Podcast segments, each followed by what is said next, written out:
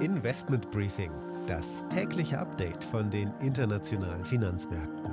Ein The Pioneer Original. Einen wunderschönen guten Morgen aus Frankfurt. Schön, dass Sie wieder mit dabei sind. Mein Name ist Annette Weißbach mit dem morgendlichen Update zu den Finanzmärkten.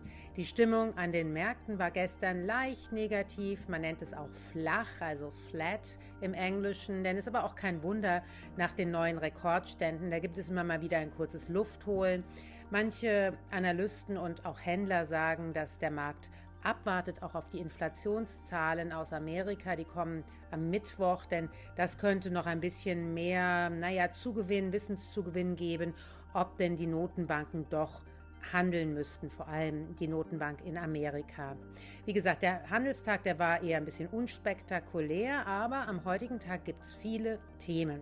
Die Berichtssaison in Deutschland geht natürlich weiter. Wir bekommen heute Zahlen unter anderem von Bayer und BioNTech, von Munich Re und auch dem Automobilzulieferer Schaeffler.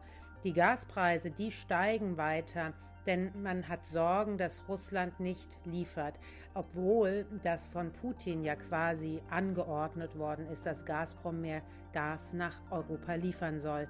Und in China tagt momentan gerade das Zentralkomitee der Kommunistischen Partei, um eine historische Resolution zu verabschieden. Was das bedeutet und was das auch für die Wirtschaft bedeuten könnte, wollen wir heute erörtern. Und natürlich folgt dann der Blick an die Wall Street mit den Themen, die in Amerika wichtig sind. Und last but not least, die Aktie des Tages ist heute Bayer. Soweit die wichtigsten Themen für heute. Die komplette Ausgabe hören Sie als Pionier und damit unterstützen Sie unabhängigen Journalismus und halten unsere Angebote werbefrei.